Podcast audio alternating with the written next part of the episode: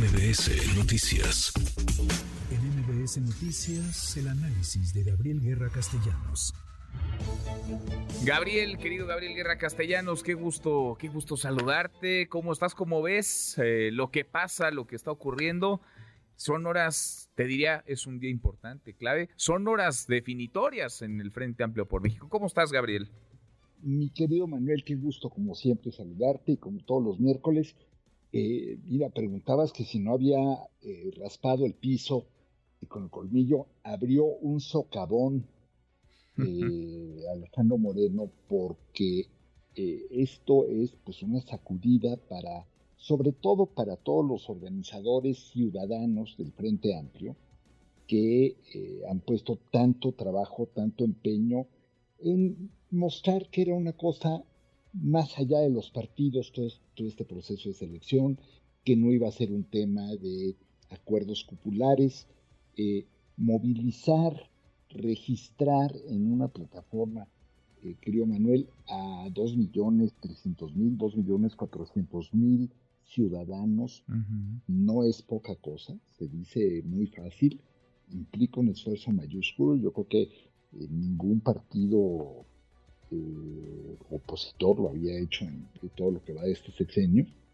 Y todo eso se va a ir al bote de basura, eh, si se cumplen las predicciones, porque pues terminará habiendo una decisión por encuestas, pero además encuestas levantadas antes del día de la votación.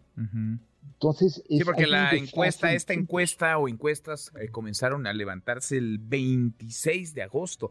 Ni siquiera había eh, concluido el último de los foros, el de Mérida, cuando ya estaban levantando esta, esta medición, esta encuesta. Imagínate nada más, para efectos prácticos, estas encuestas pues habrán terminado antier, ¿no? en el mejor de los casos, eh, muy posiblemente hayan terminado el mismo domingo, porque además tampoco es un universo tan grande, y, ya mostraban serias eh, diferencias, por no decir deficiencias, porque los resultados de las encuestas telefónicas, esto lo hemos comentado tú y yo, y de las encuestas ah, en vivienda, eran eh, muy, muy diferentes. Sí, en unas eh, ganadas Xochil Galvez 3 a 1 en la telefónica y en otra había un empate prácticamente, dos, tres puntos entre Xochil Galvez y Beatriz Paredes. y, si, y si ves los careos que publica, por ejemplo, ayer el diario Reforma, eh, pues muestra muy parejas a Xochitl y a Beatriz. Aunque en todas arriba Xochitl, ¿no? O sea, no hay una sola encuesta donde Beatriz Paredes esté arriba.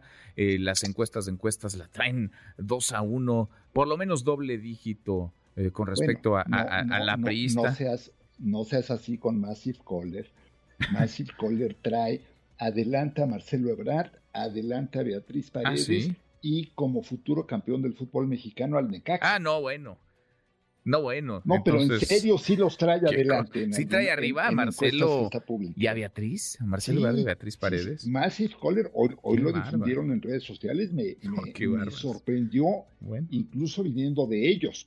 Me pues, sorprendió y pues sí. eso ya es decir, Sí, exactamente, pero, exactamente. Pero la, verdad, eh, querido Manuel, es que, eh, pues, sí va adelante Xochitl de todas, pero por muy poquito. Pero ese no es realmente el tema. El tema es movilizaste a la sociedad, convenciste a dos millones y medio de ciudadanos de ir, meterse a un proceso rarísimo, complicadísimo, enredadísimo para registrarse. Eh, muchas veces tener que dedicarle horas. Yo conozco personas, personas con eh, posgrados y educación universitaria y amplio uso de computadoras y tabletas pasaron seis horas tratando de registrar eso. imagínate el nivel de convicción ciudadana. Para que te digan cuatro días antes, ¿qué crees? Ya no.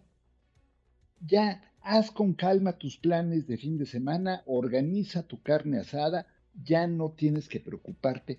La democracia interna fue innecesaria porque las encuestas decidieron quién iba y quién no a declinar.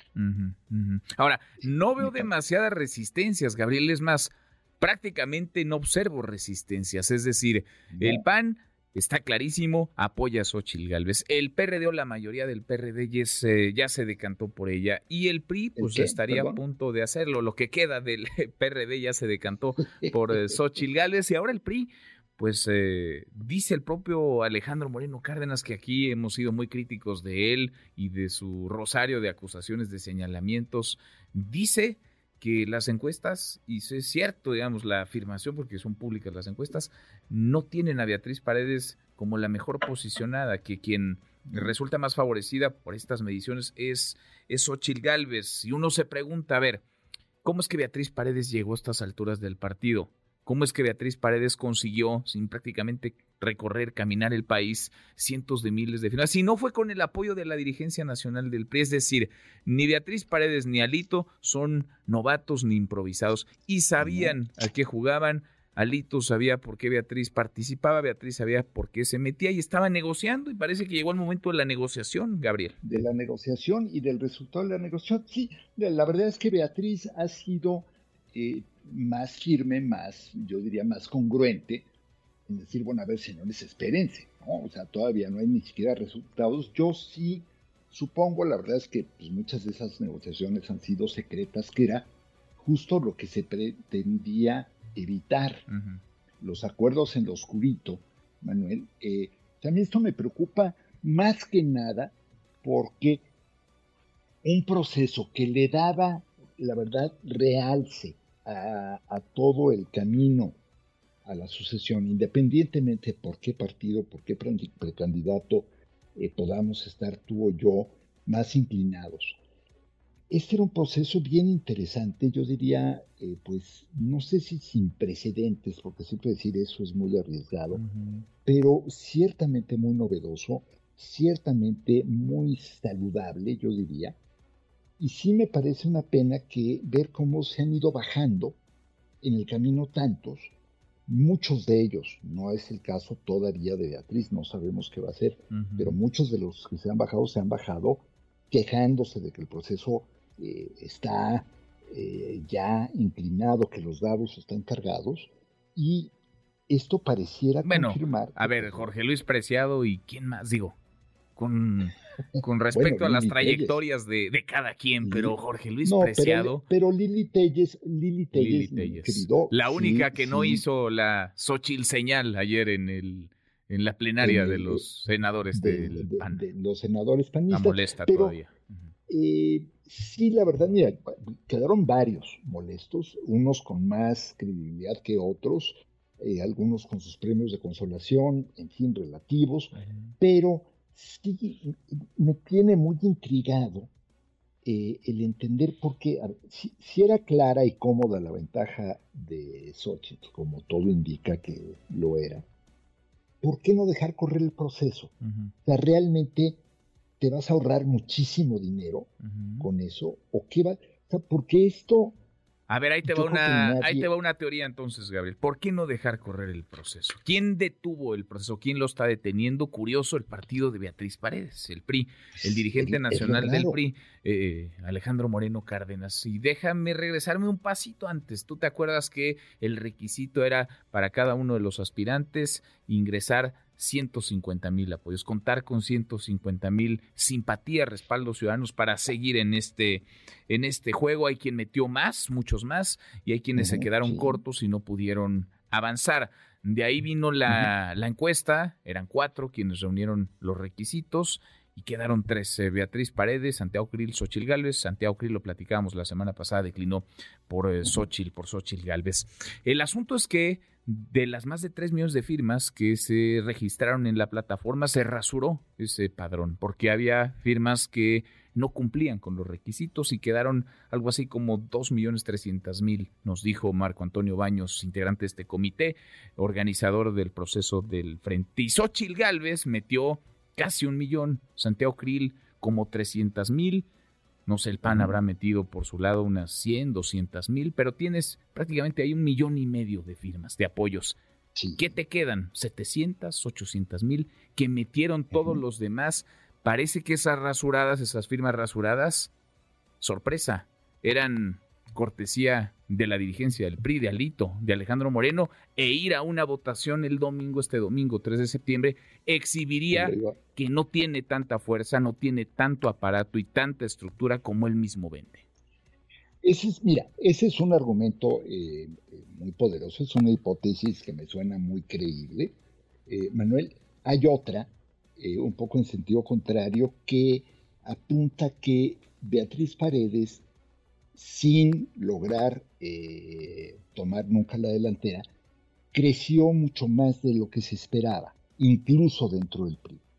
Y que entonces Alejandro Moreno habría dicho, ah, caray, aquí súbitamente hay un nuevo liderazgo que me puede venir a hacer competencia, porque si perdemos la candidatura, pues de repente ahí está Beatriz que, bien que mal, eh, algo de recorridos hizo, algo de campaña hizo, algo de presencia en redes creó. Así la verdad es que en todas las encuestas vemos cómo Beatriz Paredes no logró alcanzar a Xochitl, pero sí creció a un ritmo pues que yo creo que sorprendió a más de uno. En fin, puede ser eso, puede ser lo otro, pero la pregunta, querido Manuel, es quién gana y quién pierde en esto. Y yo creo que pierde el Frente Amplio, pierde eh, las, muchos ciudadanos eh, que estaban entusiasmados con el proceso, independientemente, incluso amigos míos, simpatizantes de Sochi, que estaban muy puestos para la jornada del domingo, ahora se sienten pues desengañados vamos a decir. Entonces, es muy rara la ecuación. No, y, Alejandro Moreno no es un hombre, él dice que es demasiado inteligente para, ¿no? Y dicen que pues, elogio en boca propia es, vituperio. Pero, pero, pero Alejandro Moreno se da cuenta perfectamente, mm. se tiene que dar cuenta del, del trancazo que le está metiendo, es una bolladura de esas que te para la gente en la calle para preguntarle, oye, ¿qué te pasó? Pues a menos que, a menos que, y déjame ser mal pensado, Gabriel, insisto, Alejandro Moreno haya aportado cientos de miles de firmas para que Beatriz Paredes llegara a la instancia a la que llegó y ambos hayan platicado, porque ninguno es novato ni improvisado, de que esta era una posibilidad, llegado el, el momento. Beatriz Paredes es buena para para la negociación y para los eh, acuerdos. ¿no? Valde ha sido legisladora tres veces en los últimos 30 eh, años sin ganar una, una elección, eh, embajadora, es decir, muchos, muchos cargos que no son de, de, votación, sino más bien que vienen de un arreglo, de un, de un acuerdo, y veremos qué negoció Alito, porque lo que él trasciende, estaría buscando es presidir la mesa directiva de la Cámara de Diputados. Ahí te encargo en el último año de la legislatura antes de la elección. Año de la legislatura en el que vienen pues presupuestos y un montón de cosas bien importantes. En fin, muchas casualidades y pues como dicen los clásicos, mi querido Manuel, piensa mal y acertarás. Sobre todo si hablas de eh, Alito. Sobre todo, y lo que sí, pues el que está feliz, feliz, bueno, Alito parece ser que está feliz, feliz, feliz. Pero el otro que está feliz, feliz, feliz es el presidente pues de la República. Pues sí, le van a dar la razón. Están entregando. Bueno, con moñito de regalo. Señor, tuvo usted razón. Era Xochitl, estaba ya armado, estaba negociado, estaba pactado. Es un regalote propagandístico. Es un regalo. ¿Qué le dará más reflector al presidente? Indudablemente, vamos a ver si el presidente se lo transfiere otra vez como lo hizo a Xochil Galvez. Abrazo grande, gracias querido Gabriel. Todas las mañaneras, querido Manuel, antes de irnos van a empezar de aquí a junio, con él se los dije. Pues sí, pues sí. Te mando un abrazo. Abrazos. Redes sociales para que siga en contacto: Twitter, Facebook y TikTok. M. López San Martín.